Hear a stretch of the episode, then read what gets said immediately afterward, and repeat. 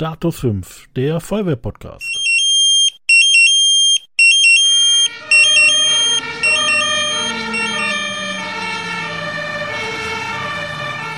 Hier ist der KV Düren mit Sprechwunsch.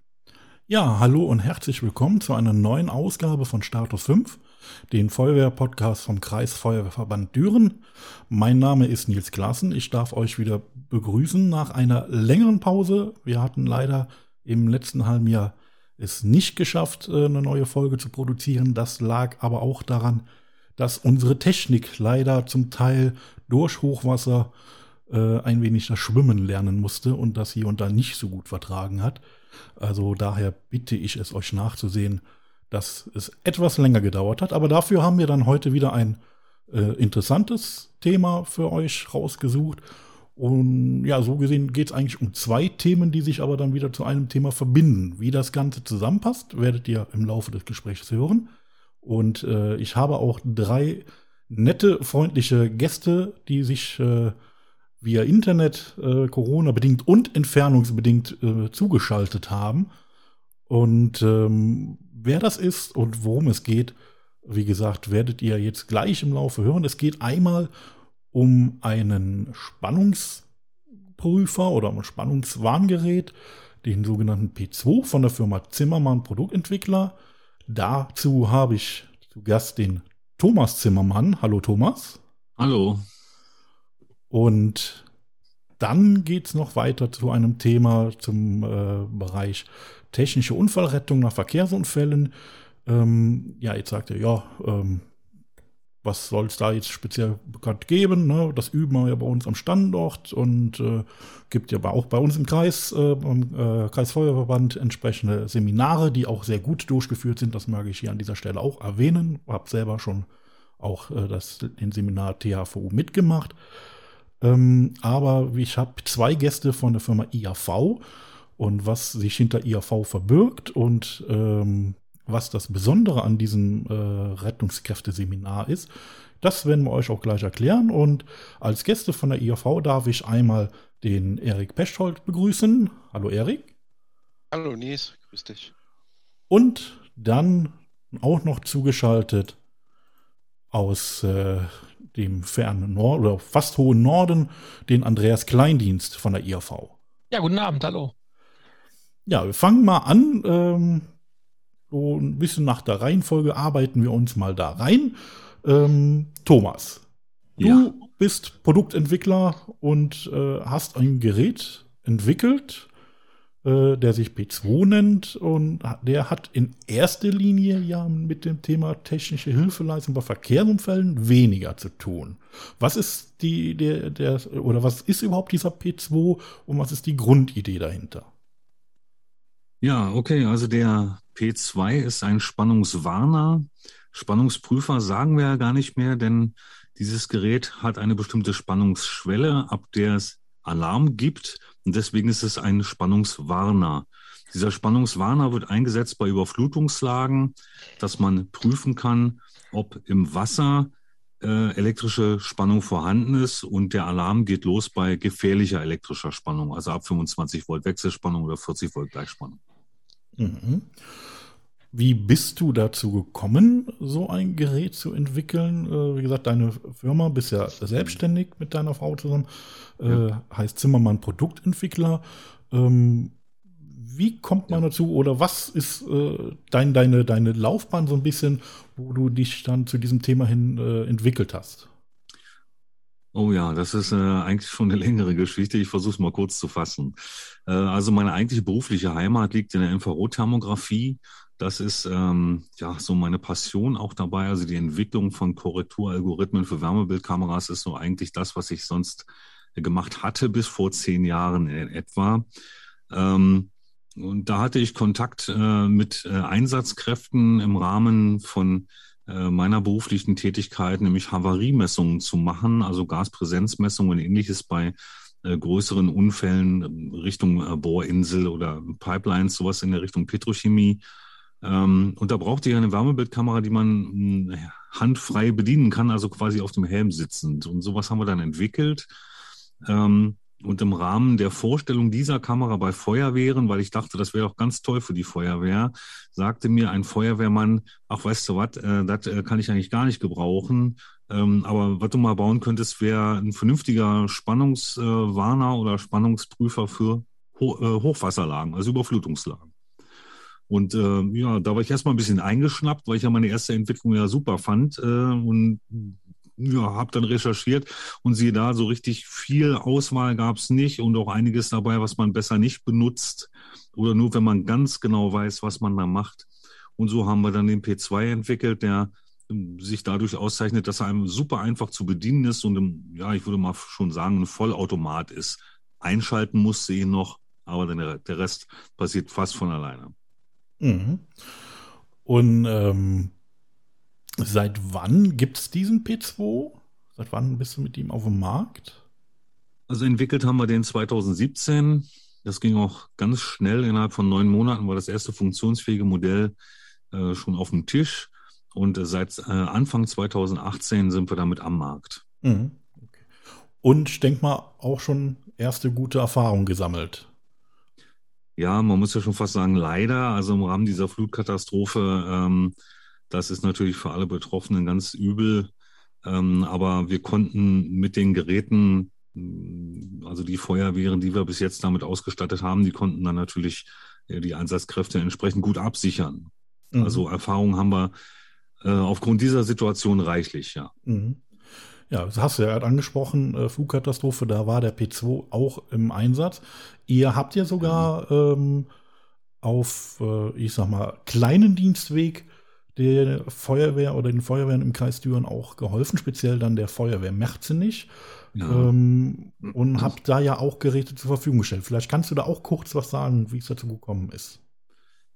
Ja, wir hatten äh, schon im letzten und vorletzten Jahr die Feuerwehr Marzenich immer mal äh, mit äh, Geräten ausgestattet. Also die haben in verschiedenen Chargen bei uns eingekauft. Und die Feuerwehr Marzenich war die erste bundesweit, die komplett ausgestattet ist. Also auf jedem HLF im Prinzip ein äh, P2 hat. Und in der Nacht, wo das losging mit der Flut ähm, äh, und die Alarmierung für die Feuerwehr Merze nicht da war, äh, hatten die uns angerufen nachts um drei und sagten, äh, äh pack alles ein, was du noch hast im Lager und was irgendwo im Regal steht äh, und sei bitte 5.45 Uhr hier, weil dann fahren wir nämlich los. Richtung Erfstadt Blessem. Ja, und da, also war die Nacht zu Ende. Und wir haben wirklich alles aus dem Regal rausgenommen, was noch ging. Und ähm, darunter auch ein, ein Baumuster, was wir mal für den THW gemacht hatten. Das hat, das ist blau, das Gerät. äh, funktioniert natürlich ganz genauso, ähm, aber es war halt nur ein, ein äh, eigentlich ein optisches Muster. Ja, und alle diese Geräte sind damit in den Einsatz gegangen. Mhm. Ja. ja, sehr, sehr löblich. Auch dass ihr da auch so schnell und unkompliziert äh, geholfen habt. Habt ihr auch dafür eine kleine Auszeichnung vom Kreisfeuerverband bekommen? Dazu ja. auch nochmal an dieser Stelle herzlichen Glückwunsch. Dankeschön. Und ähm, ja, jetzt ähm, ist aber noch die Frage, wie passt das Ganze zusammen mit unseren anderen zwei Gästen? Ähm, wie gesagt, die zwei Herren, der Erik und der Andreas, äh, sind beschäftigt bei der IAV. Ähm, Vielleicht könnt ihr zwar euch mal kurz vorstellen und mal kurz erklären, was steckt eigentlich hinter IAV? Was ist das für ein Unternehmen? Vielleicht, Erik, machst du den Anfang? Ja, sehr gerne. Also kurz zu meiner Person. Ähm, ich bin angestellt seit 2017 als Versuchsingenieur bei der IAV Fahrzeugsicherheit. Die IAV Fahrzeugsicherheit ist eine 100% Tochter der IAV GmbH. Genau. Mein eigentliches Aufgabengebiet ist eigentlich die Planung, Vorbereitung und Durchführung von Fahrzeugcrashversuchen. Ob das jetzt Front-Crash-Versuche, Seite, Rollover, also Überschlagsszenarien oder Heck-Crash-Versuche sind, diese zu begleiten und auszuwerten. Dann bei der Auswertung eben festzulegen, was könnte ich für Maßnahmen erbringen, um bessere Insassenwerte zu erreichen. Das kurz zu meiner Person, was ich so mache. Und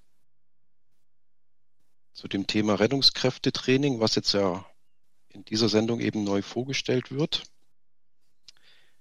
bin ich da mit als Projektverantwortlicher eingestellt worden und bin zu dem Projekt im Dezember 2020 dazugestoßen. Genau. Die IAV Fahrzeugsicherheit, wie gesagt, ist eine Tochter von der IAV GmbH, hat zwei Standorte und einmal in Gifhorn. Diese Anlage ist über 20 Jahre im Betrieb. Wir haben in der Fahrzeugsicherheit diesbezüglich eben 20 Jahre Fahrzeugsicherheitserfahrung, ob es Gesamtfahrzeug ist, ob es Schlittenversuche sind, ob es Fußgängerschutz oder Sensorikentwicklung ist. Dieses Know-how haben wir am Standort in Gifhorn. Und wir haben dann einen Neubau der Crashanlage in Bayern, in Großmehring, das ist in der Nähe von Ingolstadt, erbaut. Und diese Eröffnung war dann eben im Juni 2017. Sprich vor fünf Jahren, beziehungsweise vier Jahren, steht diese Crashanlage jetzt in Großmehring. Mhm. Ja. ja. Genau. Dies dazu. Andreas, vielleicht kannst du ja. einmal was zu deiner Person ja, kurz mein erzählen. Ist Kleindienst, 53 Jahre alt. Ich bin nicht hauptberuflich bei der IAV beschäftigt, sondern bin dort als ja, freier Dozent tätig, was im Bereich Feuerwehrausbildung betrifft. Bin dazu gekommen im Spätsommer 2020 und zwar der Marcel Weise.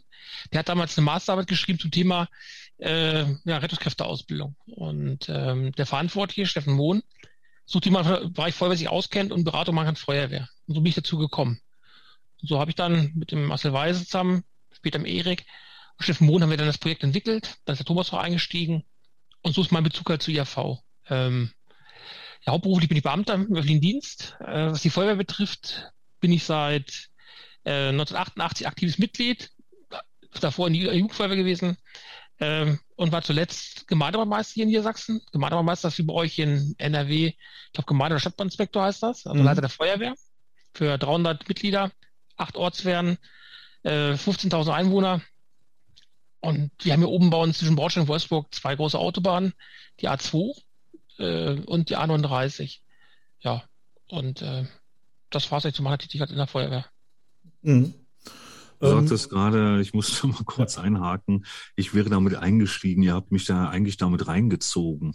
Ja, hat gut gepasst. Also, der angesprochene Marcel, der rief mich irgendwann an und fragte, haben Sie nicht Lust mitzumachen? Und da habe ich gesagt, ja, das hört sich interessant an, bin ich dabei. Ja, ist ja auch schon mal auch immer so ein interessanter Weg, wie man sich da oder wie man dazu gerät, sage ich mal. Ähm, mhm. Erik, wie sieht das bei dir aus? Hast du auch einen Bezug zur Feuerwehr äh, außerhalb des Berufes? Oder ist das eigentlich so ein, so ein Thema, äh, wo du sagst, nee, da habe ich nichts mit zu tun? Das genau. Das ist ein guter Punkt, Nils. Also ich hatte vorher gar keine Berührungspunkte zur Feuerwehr und eigentlich erst durch die AV bin ich zur Feuerwehr gekommen, direkt eigentlich über den Steffen Mohn. Ähm, wir haben Standort in Großmehring, fahren mittlerweile über 90 Prozent Hochvoltfahrzeuge. Also Crashversuche wirklich reine Elektrofahrzeuge oder Plug-in-Hybride.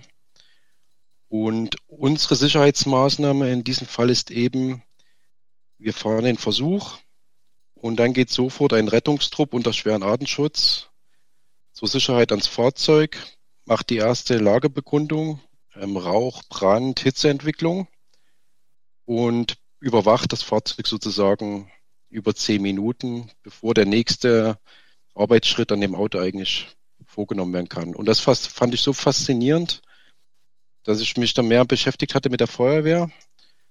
Und wie der Andreas Kleindienst eben auch schon sagte, ähm, der Steffen Mohn ist halt aktives Mitglied schon immer in der Feuerwehr gewesen. Und er hat dann gesagt, hey, deine Ambition ist ja doch etwas größer diesbezüglich ich lade dich mal ein, ich bin in der Feuerwehr Großmehring, sagte Steffen damals zu mir. Und so bin ich zur Feuerwehr gekommen. Und das mittlerweile seit zwei Jahren, ja. Dann aktives Mitglied in der Feuerwehr Großmehring, genau. Ja, so schön. ist mein Bezug zur Feuerwehr entstanden. Also auch ein Quer Quereinsteiger. Ja, genau. Ja. Ähm, ja, ihr sagtet, habt ja erzählt, es äh, gibt da dieses Projekt für äh, mit diesem zum Thema Rettungskräfteausbildung. Ähm, vielleicht könnt ihr kurz erzählen, wie es dazu gekommen ist. ähm, wie sich das in, entwickelt hat und was jetzt auch vielleicht, sag ich mal, die Besonderheit ist, weil, wie gesagt, es gibt ja Ausbildungen bei den Feuerwehren zu dem Thema. Jeder ähm, hat bestimmt, äh, also jede Feuerwehr, die sich mit dem Thema beschäftigen muss, hat äh, schon mal Autos vom Schrottplatz gehabt, die auseinandergeschnibbelt. Vielleicht auch der örtliche Bauer hat mal mit, mit dem Radlader ein bisschen äh, oder mit dem Stapler drauf gedrückt oder das Auto umgeworfen.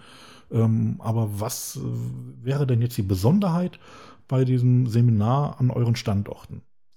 Also hierzu müsste man etwas mehr ausholen. Und zwar die IAV Fahrzeugsicherheit in Großmehring ist ja im Gemeindegebiet Großmehring.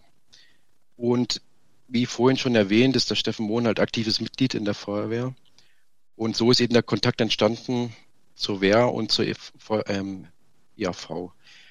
Und da es im Tagesbetrieb ja immer Mannschaftsstärke, jede Feuerwehr weiß es ja, etwas mau ist.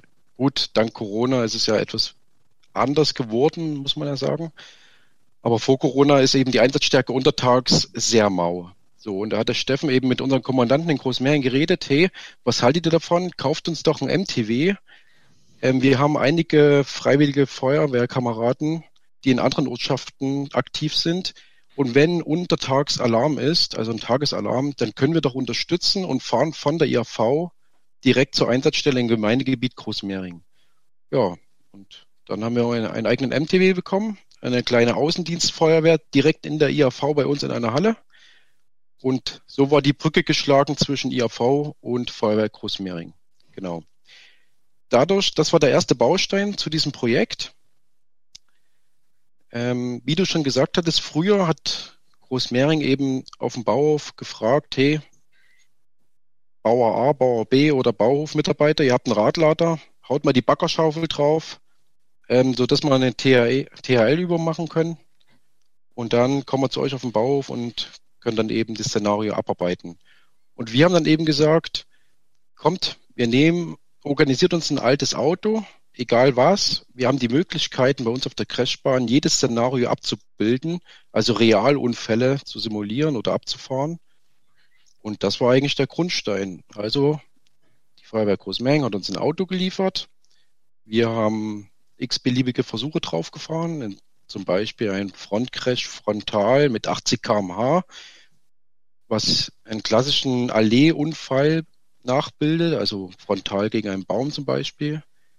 Wir können nicht bloß diese Feuerwehrpuppen reinsetzen, sondern real Dummies mit real Körpergröße, ähm, Arme, Beine und dem tatsächlichen Körpergewicht. Also dieser Dummy wiegt dann eben 80 Kilo, handhabt sich eben wie so ein echter Mensch, der bewusstlos mhm. ist.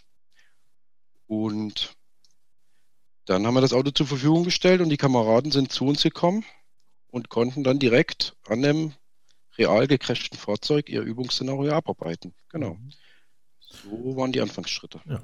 Ähm, ich kann es ja aus eigener Erfahrung auch bestätigen. Ich hatte ja auch äh, das Glück im Oktober, ja, Oktober war es gewesen, Mitte Oktober, in, in Gifhorn am Standort ja äh, mit meiner äh, Löschgruppe zusammen an eurem Seminar teilzunehmen. Ähm, und es ist wirklich was anderes, als äh, wenn man ein Auto hat, was man vom Schrottplatz bekommt, was noch relativ intakt ist, ähm, wo man halt auch immer am Standort ja sagt, ist das so ein Auto, wie wir es dann beim, beim Üben äh, auseinanderschneiden, ähm, werden wir es an der Unfallstelle äh, selten bis nie äh, erleben. Und äh, da muss man echt sagen, es ist halt schon was anderes, wenn man wirklich ein Auto hat, was frontal mit 80 km/h gegen einen Pfahl gedonnert wurde ähm, zum einen sehr äh, interessant und ähm, ja, äh, imposant auch äh, zu sehen, wie so ein Auto dann äh, gecrasht wird, ähm, was es mit den äh, Insassen macht, in dem Fall mit den Dummies. Ähm, das mal live mitzuerleben, also kann ich wirklich jedem dann nur empfehlen. Und wie gesagt, äh, die Verformungen, die sind, die, die findet man da draußen so zum Üben, sonst nirgendwo. Das muss man schon sagen. Also Hut ab.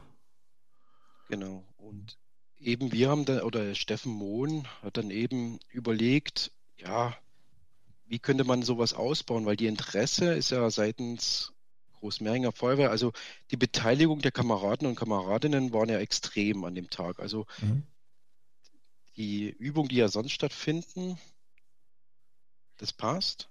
Aber wenn man so eine Gelegenheit hat, einen Live-Crash zu erleben mit der Verformung, was passiert direkt nach, nach einem Unfall, das ist halt, kannst, kannst du in den seltensten Fällen nachsimulieren. Mhm. Und dieses Potenzial haben wir und das hat der Steffen Mohn eben an, äh, erkannt. Und jetzt zu dem Kollegen mit der Masterarbeit, der Manuel Weißer, da würde ich ganz gerne mal das Wort an den Andreas übergeben, weil der kann die Geschichte etwas genauer erzählen, wie das zustande kam und wie er eigentlich dann zu IAV gekommen ist. Genau. Andreas? Ja. Also kurz ausholen, zwar hatten wir äh, 2020 am 4.7. einen gemeinsamen TH-Tag gemacht. Ähm, und zwar, der Steffen kommt nicht immer aus Bayern, sondern ist auch, wie ich, Niedersachse, ist dann berufsbedingt nach Großmehring gegangen. Und dadurch haben wir eine Partnerschaft meiner Ortswehr oder unserer Ortswehr hier mit Großmehring. Seit am 4.7. haben wir dann einen TH-Tag gemacht in diesen Hallen, die recht groß sind, haben auch die Fahrzeuge mit reinnehmen können, konnten eine Kettenrettung durchführen, drei verschiedene Crash. Und wir sind im Nachgang haben wir es besprochen, sage ich mal, und da kam die Idee halt vom Steffen auch, Mensch, da können wir doch was draus machen, so ein Konzept entwickeln. Und da hat die IAV Fahrzeugsicherheit äh, eine Masterarbeit ausgeschrieben gehabt, im August, September 2020 und suchten halt einen Master, Masterand, wie es heißt, der halt da Interesse hat an dieser Arbeit. Und darauf hat der Manuel Weise gemeldet gehabt aus, aus Magdeburg, ähm, der auch den Zuschlag bekommen hatte. Ich muss sagen, der Manuel Weise hat von Feuerwehr ähm, auch von, von, von ähm, Sicherheitstechnik, Fahrzeugtechnik überhaupt keine Vorkenntnisse gehabt. Der kommt aus dem Bereich BWL eigentlich ursprünglich, BWL, Wirtschaftsingenieur. Ähm, und wir haben uns das erste Mal dann getroffen im November, äh, Oktober, November in, in Großmehring. Und es ist immer mal das Ganze durchgegangen, das Ganze weiter. Ja. Und dann wurde es immer mehr verfestigt. Äh, der Mann hat dann einige Sachen ausgearbeitet, auch einen Wirtschaftsplan und was dazu weil das muss ja auch tragen, das Ganze. Und ein Lehrkonzept. Ja, und dann sind wir auch mit Thomas hier äh, gestoßen, weil wir einfach mal über Google ein Messgerät gesucht hatten, ein einfaches Messgerät, das Feuerwehrmann sicher ist, wo wir mit dementsprechend gucken können, ist auf so einem Elektrofahrzeug, Hochvoltfahrzeug, Spannung drauf. So kam man zum Thomas. Und äh, ja, da haben wir das befestigt und der Manuel hat dann äh, seine Masterarbeit geschrieben und so praktisch den Grundstein für dieses Fahrradausbildungskonzept erstellt oder gebildet. Ja, richtig. Ja, ja, Manuel hatte mich angerufen damals und hatte äh, gefragt, ob wir ein äh, so ein Messgerät haben oder ob wir das, was wir haben, nicht einfach umbauen könnten. Genau. Das haben wir dann halt ein bisschen modifiziert und dann ging das. Ja, ja genau. Mhm. Ja, was vielleicht der Vorteil auch noch ist, äh, es geht ja bei uns im Rettungskräfte-Ausbildungskonzept ja nicht nur um den reinen Crash und die Hilfeleistung nach VU, sondern wir haben auch die, den Vorteil, die Komponenten, dass die Firma IRV äh, Hochvoltfahrzeuge, Crash beziehungsweise auch Forschung und Entwicklung betreibt. Und so haben wir diesen Part auch mit hineingenommen, dass, dass wir halt nicht nur eine reine VIP machen, sondern auch dementsprechend die Schulung, Umgang mit äh, Elektrofahrzeugen, Besonderheiten, Gefahren und Handhabung. Das ist auch der zweite Baustein mhm. bei der Ausbildung. Ja. ja, auch ein sehr wichtiges Thema, was äh, wo es ja auch immer noch Lücken gibt bei den Feuerwehren, ähm, mhm. weil ich ähm, sagt mal so, die, die ähm, Ausbilder in den eigenen Reihen da auch vielleicht noch nicht so breit gefächert sind, weil das natürlich alles auch noch für viele neue Themen Neu Neuland ist. Genau. Ähm, daher auch, wie gesagt, aus der eigenen Erfahrung war auch sehr interessant, äh, da die, die, den Input von euch zu bekommen im, im, im Gifhorn. Ähm, ja, Thomas, du hast ja schon gesagt, äh, du hast dann einfach mal dein, dein P2 auch angepasst, weil ich wollte schon gefragt haben, jetzt ja. haben wir äh, das, das Rettungskräfteseminar, da fahren die Jungs äh, die Autos gegen die Wand und machen mhm. viel Krach und Lärm und du stehst mit deinem äh, Spannungswarngerät äh, für, für Wasserlagen, Hochwasserlagen da. Ja, ähm, ja. Wie packt man die jetzt zusammen? Aber du hast ja gesagt, man hat, hat es umgebaut, angepasst. Wie sieht das aus? Ja, also die Anpassung, also zunächst mal wollte ich noch mal kurz äh, zum Andreas sagen, also äh, was mich äh, bei der ganzen Zusammenarbeit von Anfang an fasziniert hatte, war, dass dieser große Erfahrungsschatz der HV-Technologie, Anwendungen in Fahrzeugen, Elektroautos und so weiter, äh, da direkt einfließen kann mit in diese Übungen, in diese realistischen Übungen für Feuerwehrleute. Also das war für mich äh, eigentlich der Knackpunkt, wo ich dachte, das ist super, da, da machst du mit. Das war für mich ganz, ganz wichtig dabei auch. Das Gerät anzupassen war eigentlich gar nicht schwierig, denn im Prinzip ist es ja so, äh, dass dieses Gerät funktioniert wie ein ganz normaler zweipoliger Spannungsprüfer. Äh, allerdings auf der einen Seite eben eine Tauchsonde, die ja für Wasser gedacht ist. Jetzt musste man das irgendwie so umbauen, sicher umbauen, dass man anstelle der Tauchsonde oder dieser Kugel äh, eine zweite Klemme zum Beispiel hat, ähm, um ein irgendwie unter Spannung stehendes Objekt anzutasten. Also dass man da äh, herangehen kann. Und das ist natürlich mit einer blanken Kugel nicht so besonders zweckmäßig. Ähm, von daher musste diese Kugel oder muss diese Kugel jetzt über eine kleine Adapterkiste, die elektrisch sicher verschlossen wird, ähm, angeschlossen werden an ein 5 Meter Verlängerungskabel, wo auf der anderen Seite dann eine entsprechend sichere Klemme dran ist. Und so kann man also auch ähm, Fahrzeugkörper messen oder Geländer oder Baustromverteiler oder Baukran oder irgendwas, was in irgendeiner Form unter Spannung stehen könnte. Ob das nun ein Fahrzeug ist oder äh, egal was für ein Objekt, äh, funktioniert ganz normal, als wenn man da mit einem, ja, ich sag mal, handelsüblichen Gerät Spannungen abnehmen würde. Nur eben auch diese Zusatz oder ähm, des Vollautomaten, also eines sicheren Gerätes, was man nicht einstellen muss, wo man nicht groß ablesen muss. Das macht grün, rot und piepst, wenn es Alarm gibt. Und äh, das kriegt nun wirklich jeder hin. Mhm. Ja, wir hatten sie auch selber bei der Übung ähm, genutzt. Und äh, da, man weiß ja gar nicht mal, wie das passiert ist. Hat sich auf einmal irgendwo eine Klemme gelöst, äh, um, um mal so einen äh, Alarm äh, zu simulieren. Ähm, es war aber auch relativ schnell festgestellt worden ne, vom, vom damaligen äh, Gruppenführer, der die, die Übung gefahren ist.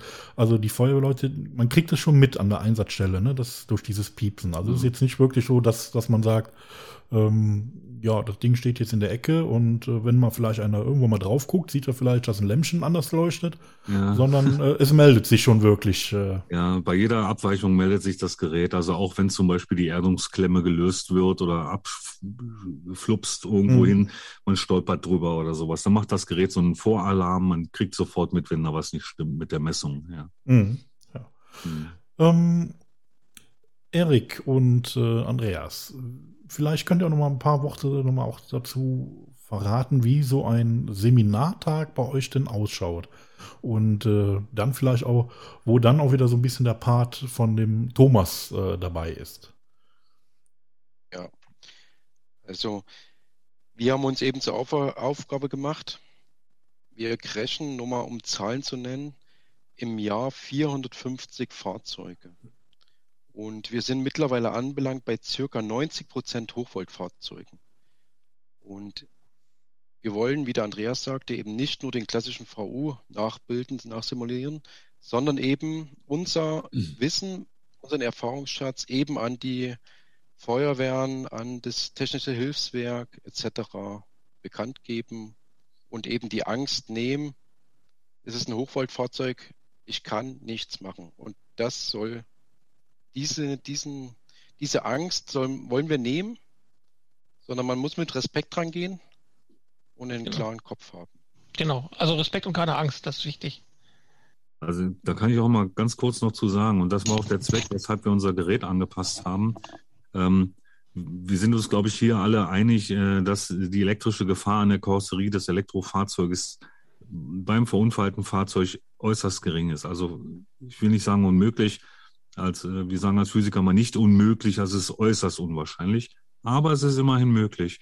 Und das größere Problem dabei ist eigentlich die Unsicherheit der Einsatzkräfte. Genau. Und wenn man dann in irgendeiner Form gehemmt ist, weil man ständig im Hinterkopf hat, ach, ich habe mal gehört, das könnte ja so, das mag stimmen oder auch nicht stimmen, ist völlig egal.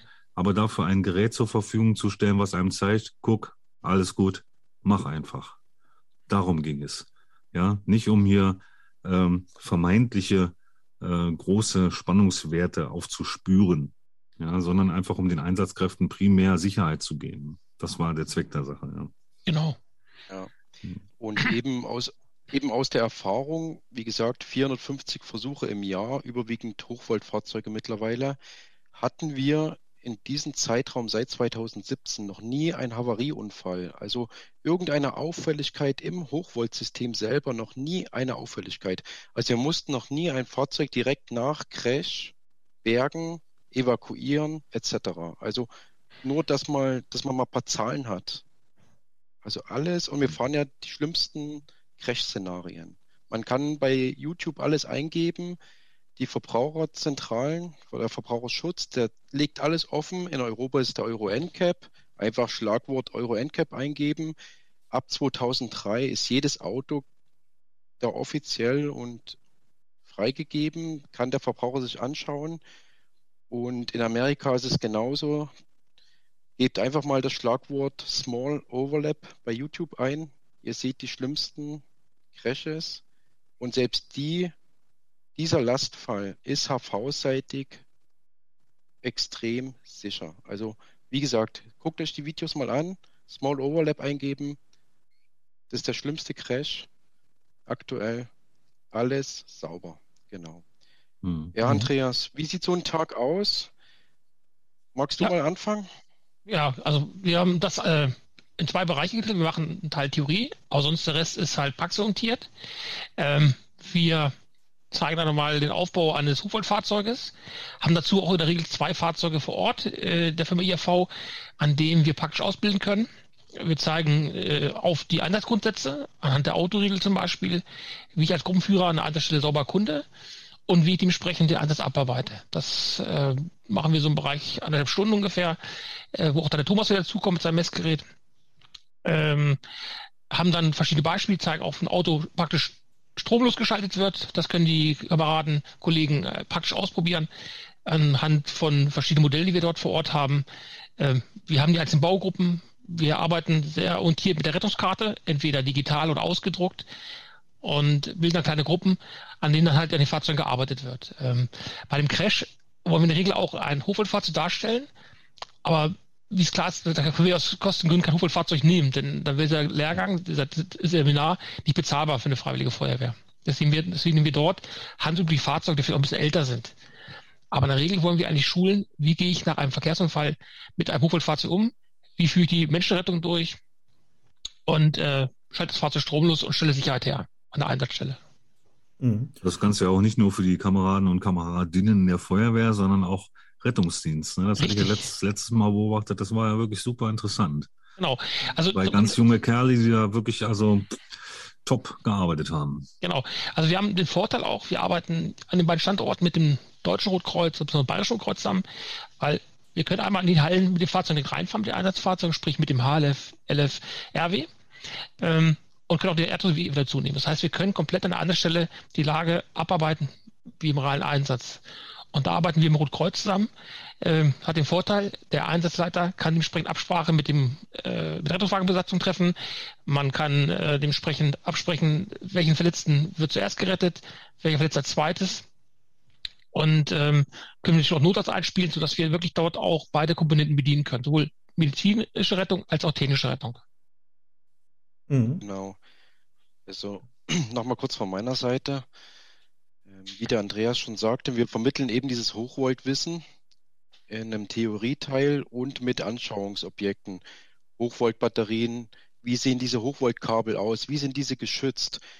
Wie kann ich das Hochvoltsystem extra nochmal deaktivieren. Eben mit der Deaktivierung dieser Pilotlinie über den Disconnect oder über diese markierte Sicherung im Kofferraum. Und das, wie der Andreas sagte, ist eben dieser sichere Umgang mit den Rettungskarten, wo das definitiv notiert ist, wo finde ich welche Trennstelle, um das HV-System nochmal manuell zu deaktivieren.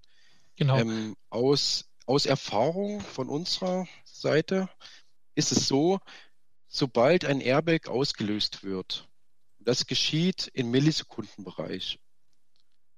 Nach circa 15 Millisekunden löst die erste Airbag-Einheit aus und da kriegt das Hochvoltsystem auch das Signal, ich muss jetzt abschalten und dann öffnen die Schütze und das Hochvoltsystem, also alle Kabel, Motor, etc. wird stromlos geschalten, spannungsfrei geschalten. Genau. 15 Millisekunden nach erkannten Crash. Genau. Und der Vorteil bei IAV ist eben, wir haben extrem große Hallen. Also wir können, wie kann man sich das vorstellen? Also man geht, das Fahrzeug steht auf Startpunkt. Wir reden Startpunkt vom Crashblock selber. Dieser Crashblock wiegt 100 Tonnen. Dieser 100-Tonnen-Block ist verfahrbar, so dass man eben jedes Szenario nach, ähm, nachsimulieren kann. Ob das jetzt ein Heckcrash ist, klassische Stauente zum Beispiel, Oder ein Kreuzungsunfall, wo ein Fahrzeug seitlich in ein anderes Fahrzeug reinfährt. Oder eben, wie vorhin schon mal erwähnt, so ein klassischer Baumunfall frontal. Das Auto steht circa 100 Meter von dem Crashblock weg. Wir haben eine Anlaufbahn und vorne am Crashblock selber haben wir genug Platz, um mit den Einsatzfahrzeugen in die Hallen reinzufahren. Bevor der Crash stattfindet, geht man eben mit den Kameraden und Kameradinnen an das Fahrzeug, erklärt, zeigt, wie, wo sitzen die Dummies. Wir können bis zu vier Dummies mitfahren lassen. Ähm, welches Szenario man dann letztendlich an dem Tag fährt, kann man individuell gestalten. Also es gibt dann ähm, Vorabgespräche mit den Kommandanten, mit den Gruppenführern zwischen IAV und eben der Feuerwehr. Man erfasst oder ermittelt eben, was ist das Schulungssinn oder das Schulungsziel und legt dann eben die Crasharten fest. So, nehmen wir jetzt einfach mal das Beispiel mit dem Frontalunfallbaum. Man geht an das Fahrzeug hin, man sieht, wie das Feuer ist, wie die Dummies drin sitzen und geht dann eben hinter, geht dann eben wieder vor in den Leitstand, in die Besucherräume, hinter Panzerglas und man fährt dann diesen Crash. Dieser Crash wird komplett mit Highspeed-Kameras aufgenommen. Also die Highspeed-Kameras nehmen pro Sekunde 1000 Bilder auf. Und wenn man sich überlegt, wie schnell läuft so ein Crash eigentlich ab? Dieser Crash, dieses ganze Unfallgeschehen läuft eigentlich innerhalb von einem Wimpernschlag ab. Man sagt circa 300 Millisekunden. Dann ist eigentlich alles vorbei. Und das ist der Vorteil bei uns. Wir nehmen diesen Crash mit den Dummies, mit der Airbag-Entfaltung, mit diesen Highspeed-Kameras auf. Und jetzt kommen wir eben auch wieder zu dem Punkt Personenrettung und Sanitätsdienst. Man wertet dann in einem Gespräch, entweder bevor man an das Fahrzeug geht, oder man macht eine Einsatznachbesprechung, die Videos aus und sagt, diese Verletzungskriterien nehmen wir jetzt an und so machen wir die Personenrettung. Genau, Oder, also, ich, richtig. Also ich mache das so, dass wir in der Regel erst umgelag dem Crash, äh, sobald die Filme zur Verfügung stehen, uns nochmal anschauen. Äh, dann durch Dozenten von uns, die rettungsdienstlich vorgebildet sind oder aber durch die Kollegen vom Rotkreuz, ähm, sprechen wir nochmal an, welche Verletzungsmuster könnten auftreten. Gerade wenn man sieht, äh, der Kraftfahrer vielleicht äh, mit dem Kopf die Seitenscheibe einschlägt oder was auch immer. Äh, so, dass man schon sehen kann, wie stark die Verletzungen, sind es Verletzungen vielleicht auch verstorben ähm, und wo muss ich Prioritäten setzen? Welche Person wird zuerst gerettet, welche Person danach? Ähm, und das können wir uns vorhin in Ruhe angucken. Wir können uns das Fahrzeug angucken, die Verformung, die Kräfte, die gewirkt haben, die kinetische Energie auf das Fahrzeug können wir uns in Ruhe anschauen. Und wenn das soweit steht, ähm, das klar ist, dann kann dementsprechend äh, der Gruppenführer übernehmen und mit seiner Mannschaft, mit der Gruppe die erste Rettung durchführen. Das heißt, sie können dann nach kurzer Absprache schulmäßig, also je nachdem, da geht es auch ab von der Leistungsfähigkeit, also der, vom Leistungsniveau der Feuerwehr, wie weit die Kameraden sind. Äh, sind sie frisch aus Truppmannausbildung gekommen oder sind sie schon länger dabei? Ähm, können wir dann die Ausbildung schulmäßig durchführen oder waren sie einsatzorientiert, führen wir sie durch? Und äh, da lassen wir die Feuerwehr ganz komplett alleine wirken, unterstützen dabei, wenn es gewünscht ist. Und dann kann dementsprechend die Rettung durchgeführt werden, in Zusammenarbeit mit dem Rettungsdienst halt. So wie im realen Leben auch. Mhm. Ja. Genau. Ähm, und ja, Erik. Ja, und der Vorteil bei uns ist eben, ähm, man muss sich im Realunfallgeschehen ja vorstellen, wann trifft eigentlich die Feuerwehr ein. Die Alarmierung kommt in der Leitstelle an und ehe man am Unfall geschehen ist, je nachdem, fünf bis zehn Minuten sind das schnell weg, bis wir überhaupt in der Unfallstelle sind. Und wir erleben oder wir können eben nach oder nachbilden diesen Realunfall und können direkt eine halbe Minute später direkt ans Fahrzeug gehen und man sieht eigentlich mal, was direkt nach Crash passiert. Genau. Die mhm. Airbags sind noch aufgepumpt und es raucht, es ist komplett vernebelt, die Warnblinkanlage ist sofort an durch das Crash-Signal und man sieht eben, wie die Person oder wie die Dummies eben in den Fahrzeugen sich befinden, ohne dass überhaupt erstmal ein Ersthelfer der, an der Realunfallstelle schon das erste äh, Doing gemacht hat. Genau. Das ist eben dieser wahnsinnige Vorteil, den wir eben haben. Mhm. Das nächste ist eben auch, man kann eben im Vorfeld mit dem Kommandanten, der Interesse hat, abstimmen, was will man machen, wie der Andreas schon sagte. Habe ich einen routinierten, eine routinierte Truppe, die sagt, okay, pass auf, wir wollen Realunfallgeschehen haben. wir machen das wie Leitstellalarmierung. Wir setzen uns, wir gucken uns den Crash an, gehen kurz ans Auto, zeigen die Kraftflüsse und gehen dann aber wieder weg, setzen uns in unser HLF und fahren in die in die äh, Crashhalle rein. Und dann geht eben, wie bei einem Realunfall, die Rettung der Person vor. Ja. Man, der Vorteil eben bei uns ist eben auch, dass wir zum Beispiel, wenn ein Einsatz draußen bei der Feuerwehr komplett in die Hose ging, wie auch immer das zustande kommt, können wir sagen, wir können doch den Unfall einfach nochmal nachsimulieren. Im Seitencrash Baumunfall zum Beispiel. Können wir komplett nachsimulieren, nachfahren und dieses Unfallgeschehen nochmal nachbilden. Und dann kann eben die Negativerfahrung, die dann an der Unfallstelle gemacht wurde, da in Ruhe nochmal abarbeiten von den Kommandanten, von dem Gruppenführer. Hier, das hätten wir damals so und so machen können, einfach nochmal als Lerneffekt. Das ist eben auch mhm. ein Riesenvorteil, den wir da sehen. Mhm. Genau. Was man dazu sagen muss auch, mal die, die Tragweite der Hallen, das sind also große Hallen. Was ich schon sagte, wir können direkt einfahren mit den Fahrzeugen, aber wir können auch verschiedene Unfallszenarien nachbilden. Wir können zum Beispiel auch einen kompletten Autobahnabschnitt nachbauen, und zwar eine Autobahnbaustelle mit den Jersey-Barrieren, das sind diese Betondinger, die Fahrbahn trennen, die Richtungsfahrbahn trennen, äh, können wir nachbauen, so dass wir auch komplett in seiner Baustelle arbeiten können. Das heißt, das Fahrzeug ist in der Baustelle verunglückt, ich habe die Enge, ich muss dort dementsprechend mal einen Ablageplatz äh, erkunden, aufstellen. Das können wir alles real nachbilden. Wir können das Ganze auch machen bei ähm, hohen Temperaturen, niedrigen Temperaturen. Wir können das Licht ausmachen, so dass wir auch dementsprechend die Nacht simulieren können. Also wir haben die alle Möglichkeiten dort, die wir haben. Das mhm. ist der Vorteil gegenüber vielleicht einem von dem Feuerwehrgerätehaus oder auf dem Bauhof vielleicht. Ne? Und mhm. das ist halt entscheidend für uns. Mhm. Genau, und wir sind witterungsunabhängig. Also ja. lass es minus 10 Grad draußen sein. Wir haben konstante Temperaturen von angenehm 20 Grad und kein Regen und wir können wirklich perfekt dieses Seminar abbilden. Mhm. Wir haben so viel Platz, dass wir so eine, Ketten, äh, eine, eine Kettenrettung durchführen können oder Rettung Oslo-Methode, das ist auch kein Problem mit zwei Fahrzeugen und dem Unfallfahrzeug. Das können wir alles in den beiden Hallen abbilden. Ja. Ähm, ja. Jetzt habt ihr aber schon. Großmering ist eben, in ja. Großmering ist noch der Vorteil, wir haben eine separate Rollover-Halle, also Überschlagshalle, die wir noch mhm. haben. Und da ist ein Sandbett aufgebaut. Das bedeutet, man könnte ein Auto überschlagsmäßig in dieses Sandbett schmeißen. Und da ist ja auch die Herausforderung, wie sicher ich auf Sandgrund so ein in Schieflage geratenes Fahrzeug. Also unterschiedliche Untergründe kann alles nachsimuliert werden. Genau. Also alles in Rücksprache mit den Wärmen. Genau. Mhm. Ähm, jetzt habt ihr auch schon eben drauf gesprochen, man kann mit dem LF reinfahren ähm, und da üben. Ähm, jetzt stelle ich mir aber auch vor, dass es gerade bei vielen Freiwilligenfällen vielleicht das Problem gibt, dass nicht jeder dann die Möglichkeit hat, mit dem eigenen äh, Fahrzeug äh, anzureisen. Je, vor allem, wenn die Anfahrt vielleicht auch was länger ist, nach Gifhorn oder nach äh, Großmehring. Ähm, habt ihr denn da auch Möglichkeiten, dass man äh, ohne eigenes Equipment bei euch das Seminar besuchen kann? Oder äh, wird es vorausgesetzt, dass die Teilnehmer dann komplett mit eigener Technik anrollen? Ne, die können komplett äh, nur im Bereich mit MT anreisen.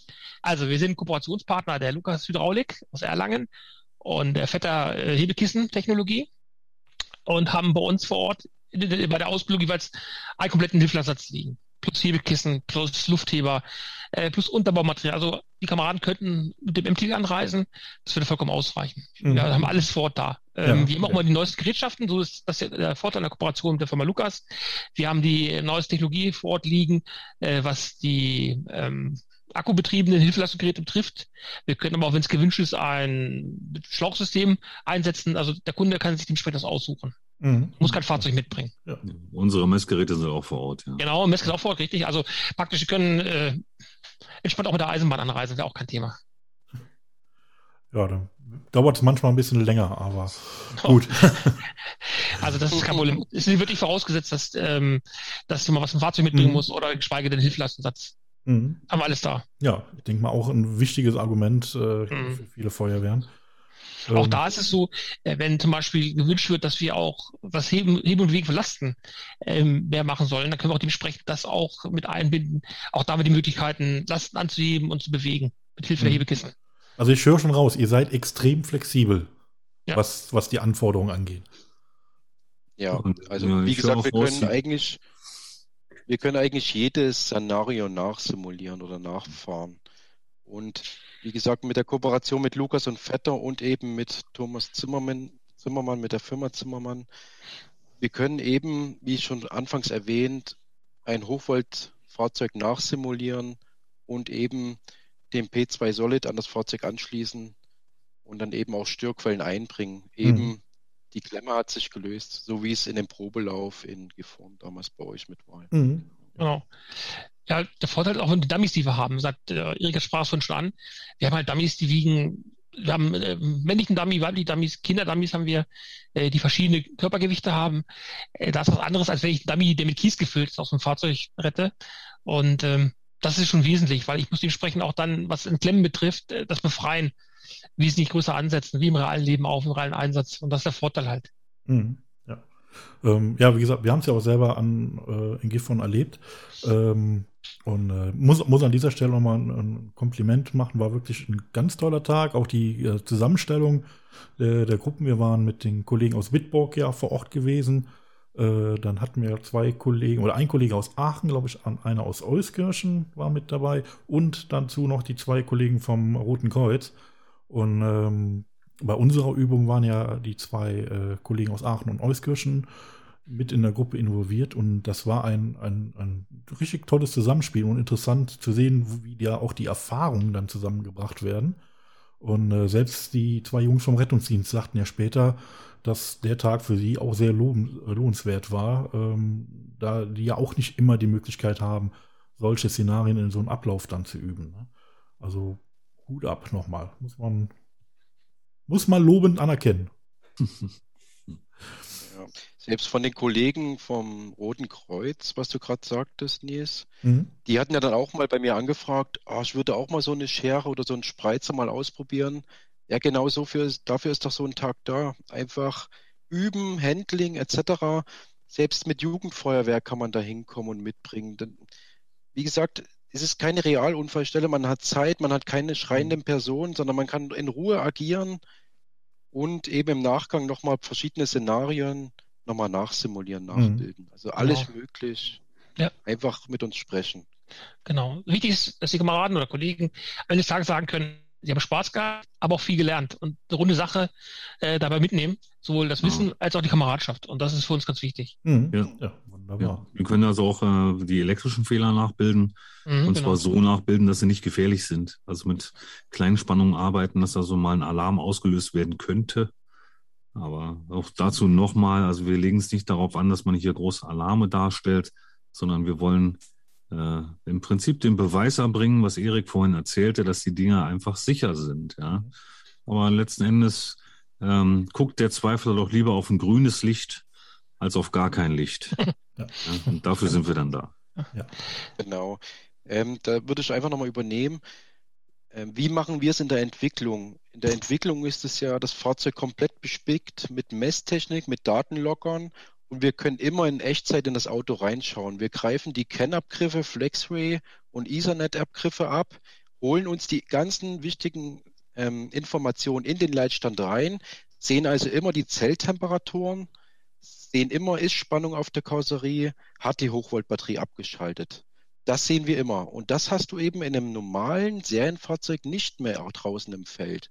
Und da ist eben ganz wichtig diese Kooperation mit der Firma Zimmermann, dieses Gerät für die normale Feuerwehr oder eben für die Organisation parat zu haben, dass wenn wir an ein Hochwaldfahrzeug draußen im Realunfall kommen, wir ohne Fachmannausbildung sicherstellen, dass keine gefährliche Spannung an der Karosserie anliegt und jeder ohne schlechten Gewissen oder schlechten, ja, wie soll ich sagen, mit schlechtes Gefühl. Gefühl Mhm. Genau, schlechten Gefühl, dass ich jetzt einen Stromschlag bekomme, arbeiten kann. Mhm. Genau, das ist doch eigentlich die größte Sorge. Strom ja. kann man nicht riechen, nicht sehen, nicht schmecken.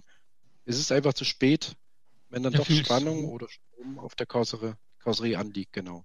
genau. Und da ist dieses dies, da ist dieses Gerät einfach Gold wert. Ja. Genau. Es ist einfach in der Bedienung, man wird es in dem Lehrgang, in dem Seminar feststellen. Es ist wirklich, man muss es eigentlich so sagen, idiotensicher. Also es ist wirklich ein super Gerät und wir können das eigentlich nur begrüßen. Ja, mhm. ja. stimmt. Ähm, da gibt es, denke ich mal, auch jetzt nicht noch viel zu hinzuzufügen. Ähm, Vielleicht ein Ausblick fürs, fürs nächste Jahr vielleicht? Ja, gerne, auch, gerne. Also wir haben ja gute Nachfrage soweit. Schwerpunktmäßig Süddeutschland, Großmehring wo wir angefangen haben, äh, so dass wir eigentlich wollten wir noch äh, im November einen Infotag machen für Führungskräfte, um unser Schulungssystem, äh, das Schulungsprogramm einmal vorzuführen, äh, da abzusprechen, was die dementsprechend buchen können. Das mussten wir leider verschieben, oder müssen wir leider verschieben ins, ins nächste Jahr, im Frühjahr, so dass wir dort ähm, dann das nochmal machen werden. Da haben wir recht gute Nachfragen. Das gleiche gilt auch für Norddeutschland, wo wir bis später angefangen haben, weil wir haben gesagt, wir fangen erstmal in Bayern an. Und wenn das funktioniert, gehen wir nach Niedersachsen hoch. Äh, da sind wir jetzt auch dran, soweit alles. Der Vorteil ist, nächstes Jahr ist die Hinterschutz. Die ist von Gifhorn circa 70 Kilometer entfernt oder 50 Kilometer entfernt. Man kann sogar mit Zug anreisen. Der Bahnhof Gifhorn liegt 100 Meter von der IAV entfernt. Ähm, und dann werden wir es auch weiterentwickeln. Dann werden wir auch für, mit Lukas einen Kooperationstag machen, wo man sich informieren kann. Aber wir werden auch äh, im nächsten Jahr das Thema Brandschutz behandeln. Das heißt, äh, man liest ja immer wieder, dass die Autos werden in die Container getaucht. Wir werden das Thema, wie gehe ich um bei einem möglichen Terminal Runaway, ähm, wie behandle ich das, wo musst du auf zu achten? Das werden wir auch noch aufgreifen, das Ganze. Das ist nicht nur die Unfallrettung, sondern auch vielleicht den Brandschutz und was daraus entsteht. Mhm. Ja. ja. Ähm, hier hat ja Lukas und Vetter dieses Eissystem entwickelt. Das ist ja dieses Plansystem, wo ich ein auffälliges Hochvoltfahrzeug in dieses Plansystem einpacke und noch mit Wasser fluten kann.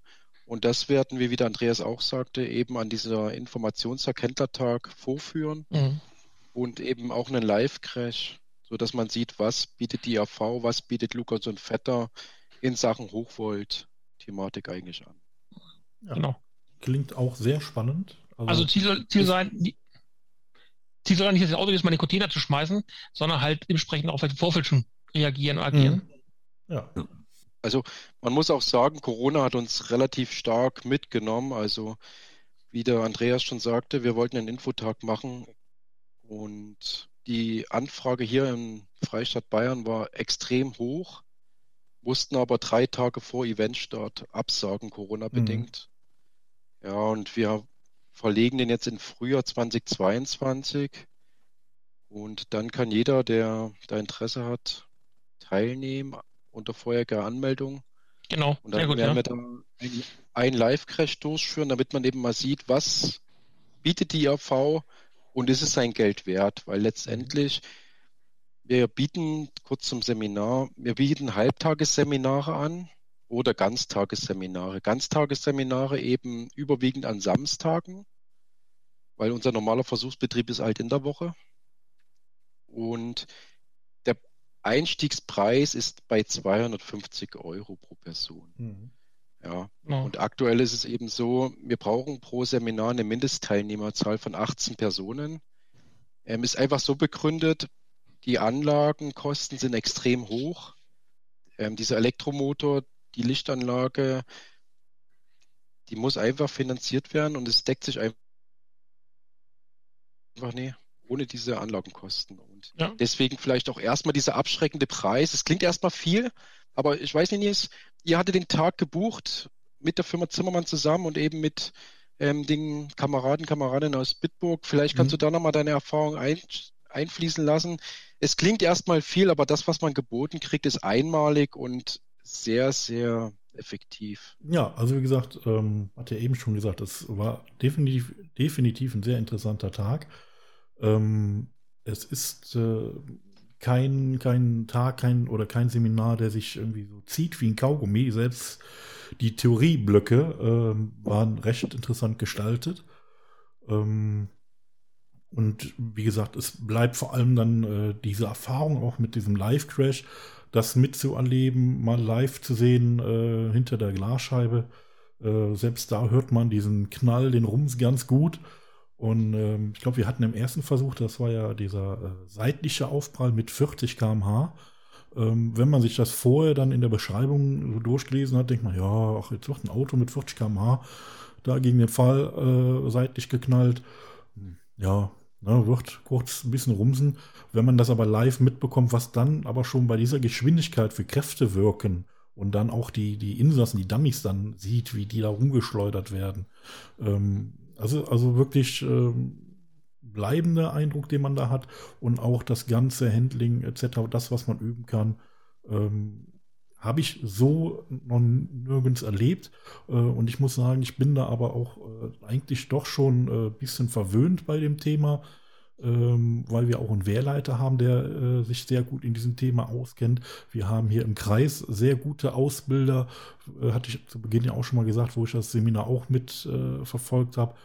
Ähm, wo sich auch dieser Tag oder diese zwei Tage, die es damals waren, die ich gemacht habe, definitiv gelohnt haben. Aber das ist jetzt nochmal so eine Stufe drüber, weil halt einfach diese Möglichkeiten da sind, die, die es jetzt sonst äh, für Feuerwehren nicht gibt. Ähm, also muss man schon klar sagen. Also es trennt sich schon ein bisschen ab. Da. Mhm.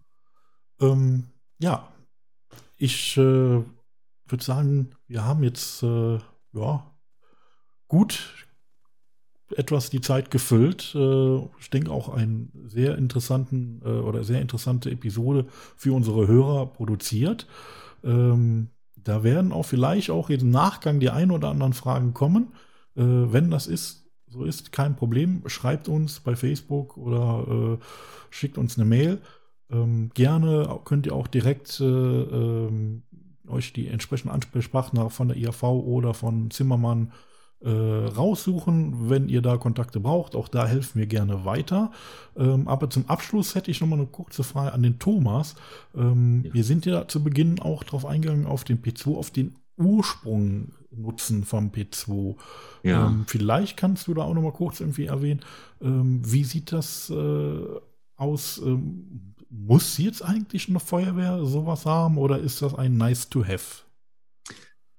Ja, das ist eine gute Frage. Also zunächst mal ist das jetzt, Stand heute ist es so, dass ähm, im Schulterschluss zwischen äh, BG-ETEM-Vorgaben und DG, DGUV, also die, die DGUV 49, ähm, dafür gesorgt werden muss, dass Einsatzkräfte vor elektrischem Stromschlag geschützt werden. Und das gibt es aber schon seit den 80er Jahren. Äh, diese Vorschrift, die wird nur immer wieder irgendwo anders hingeschoben und so ein bisschen versteckt ist das Ganze. Äh, letztendlich ist es aber so, ähm, dass äh, wenn man äh, Geräte beschafft ähm, für diesen Zweck, dann müssen die dem Prüfgrundsatz der DGUV, der jetzt neu ist aus diesem Jahr, dem GSET 3, äh, ja, GSET 43 entsprechen ähm, also dem Prüfgrundsatz für Spannungswarner für Wasser. Ähm, es gibt keine Vorschrift, die sagt, ihr müsst dieses Gerät haben oder ein solches Gerät haben. Letzten Endes bleibt einem aber eigentlich gar nichts anderes übrig, denn wenn man den Schutz der Einsatzkräfte vor elektrischem Stromschlag tatsächlich, tatsächlich bewerkstelligen möchte, muss man ein solches Gerät beschaffen, was diesem Prüfgrundsatz entspricht. Mhm. Ja, und wie gesagt, auch gerade die Erfahrung in diesem Jahr, die wir leider hier auch ähm, im Kreis miterleben mussten und im ja. äh, nahen Umfeld, in den Nachbarkreisen, ähm, haben ja gezeigt, dass durchaus äh, Extremlagen bei uns möglich sind, ähm, wo wir halt nicht nur von einem Keller sprechen, der jetzt äh, 20 Zentimeter unter Wasser steht, ähm, sondern äh, einem richtig vollgelaufenen Keller. Ich kann es aus meiner eigenen Erfahrung sagen, äh, bei mir zu Hause stand der Keller komplett bis unter die Decke unter Wasser. Mhm. Wir hatten einen Innenhof, wo äh, drei Mehrfamilienhäuser zusammengeschlossen sind. Der stand komplett unter Wasser. Ähm, da wurden äh, ja etliche Liter äh, Wasser rausgepumpt über zwei mhm. Tage lang. Ähm, und das sind halt an, also Extremsituationen und ähm, ich habe das Gerät selber bei uns, äh, wir haben selber im Einsatz gehabt in der Nacht äh, oder in den Nächten. Ähm, mhm. Ich habe ihn auch des Öfteren an anderen Einsatzstellen gesehen. Ähm, also ähm, es ist definitiv, definitiv nützlich und es gibt einem dann doch auch als Einsatzkraft auch ein sicheres Gefühl. Also mhm. das ist ja auch so wieder ein wichtiger Punkt, dass man auch sich wirklich als, als Einsatzkraft, denke ich mal, sicher fühlt und sicher bewegen kann dann. Ja. Sicherlich auch kein Allheilmittel, muss man auch dazu sagen, aber es geht halt genau um die Fälle, die man so schwer einschätzen kann. Mhm. Ähm, wie der Erik vorhin auch sagte, man sieht's nicht, man riecht's nicht. Äh, und wenn man es dann spürt, ist es zu spät. Also es geht wirklich um diese Fälle. Das muss auch gar nicht viel Wasser sein. Viel schlimmer sind diese Stromunfälle bei Wasserständen von drei, vier Zentimetern im Keller. Ja? Und da ist dann die Dreifachsteckdose, die liegt da rum und schmorkelt vor sich hin. Das äh, hört man vielleicht, aber vielleicht auch nicht. Man tritt hinein und das war's. Und dann ist der Stromunfall passiert. Natürlich ist man nicht sofort tot, aber zunächst mal ist ein Stromunfall passiert und das hätte vermeidbar sein können. Mhm. Ja. Genau, stimmt. Wunderbar. Nehmen wir das jetzt mal als Schlusswort. Ich darf mich ganz herzlich bei euch dreien bedanken, dass ihr euch die Zeit genommen habt. Ich hoffe, es hat euch auch ein bisschen gefallen. Ja, sehr gerne. Zu danken. In, in dieser illustren Runde. Ähm, und äh, vielleicht, wie gesagt, meldet sich auch demnächst die eine oder andere Feuerwehr noch bei uns aus dem Kreis, äh, von unseren Zuhörern bei euch, äh, um mal so ein Seminar zu buchen oder beim Thomas äh, sich so ein Gerät mal vorführen zu lassen. Ähm, Gerne. Ich denke, ihr seid da zu allen Schandtaten bereit. Immer. Würde uns freuen, ja. Ja, in diesem Sinne darf ich mich nochmal ganz herzlich bei euch bedanken, bei unseren Zuhörern äh, für ihr Ohr, was ihr uns wieder geliehen habt. Und äh, ja, jetzt, wo wir auch unsere Technik wieder ein bisschen trockener haben, äh, werden wir auch äh, demnächst wieder etwas zeitnah äh, eine neue Episode äh, veröffentlichen. Seid gespannt und ja, allen euch draußen und euch dreien bleibt nur noch zu sagen, bleibt gesund und vor allem jetzt so zum Ende des Jahres kommt gut und gesund ins neue Jahr. Das wünsche ich auch. Auch ja. so, bleibt gesund. Vielen Dank. Dann tschüss zusammen. Tschüss. Tschüss. Tschüss. Ähm, ich hätte noch, lass das mal kurz laufen. Ich würde da noch mal kurz eingreifen beim Thomas. Der hat jetzt nur mit den Hochwasserlagen. Hm. Ähm, hm. Thomas, du hast jetzt nur von Hochwasserlagen gesprochen mit deinem P2. Ja. Jetzt für die Hörer, für die Zuhörer hätte ich eine Frage. Ähm, ja. Ich habe jetzt einen Verkehrsunfall mit einem Hochvoltfahrzeug ähm, außerorts. Ich habe also wirklich nur Feld um mich herum. Jetzt hast du angesprochen, es gibt eben diesen P2 Solid. Ja. So, jetzt habe ich aber keine Leitplanke, nichts Metallisches an dieser Straße auf diesem Feld. Wie gehe ich denn da jetzt vor? Wie würde ich denn jetzt eine Spannungsfreiheit an meinem Hochvoltfahrzeug feststellen? Also du meinst jetzt die Erdungsseite, ne? Genau, ja. erdungsseitig, genau. Damit ich eben diesen, diesen Kreislauf von dem Gerät schließen kann. Genau. Ja, also der Messkreis kann auch in dem Fall recht einfach geschlossen werden. Wenn es wirklich so auf dem Feld passiert, ähm, dann kann man sogar die Erdungsklemme vom P2 einfach in den Boden stecken. Das Gerät misst ja den Messkreis selber aus und zeigt erst dann, okay, wenn der Messkreis geschlossen ist. Also auch da läuft ein geräteintern ein Prüfimpuls, der die Verbindung zwischen ähm, der Messsonde oder dem Sondenteil, also der zweiten Klemme, dem Solid in dem Fall und der Erdungsklemme äh, abtastet. Und wenn erst wenn dieser Kontakt gut ist und ausreichend ist, dann äh, zeigt das Gerät seine Messbereitschaft an. Ja. Also auch das. Äh, okay, also das bedeutet. Ja. Also das bedeutet, ich kann meine Erdungsanker selber schlagen sozusagen. Natürlich. Du kannst einen Kreuzader schlagen oder einfach einen Erdungsspieß oder wie gesagt im allergrößten Notfall die Erdungsklemme selber in den Boden stecken. Mhm. Weil auf Autobahn habe ich Leitplanken, die sind aus Metall, da kann ich die ja direkt ranschließen. Ja. In der Stadt hätte ich, was würde mir einfallen in der Stadt? Eine Laterne zum Beispiel. Ja, Aber Laterne. draußen auf dem Feld habe ich weder eine Laterne noch eine Leitplanke im schlimmsten ja, Fall. Ja. ja.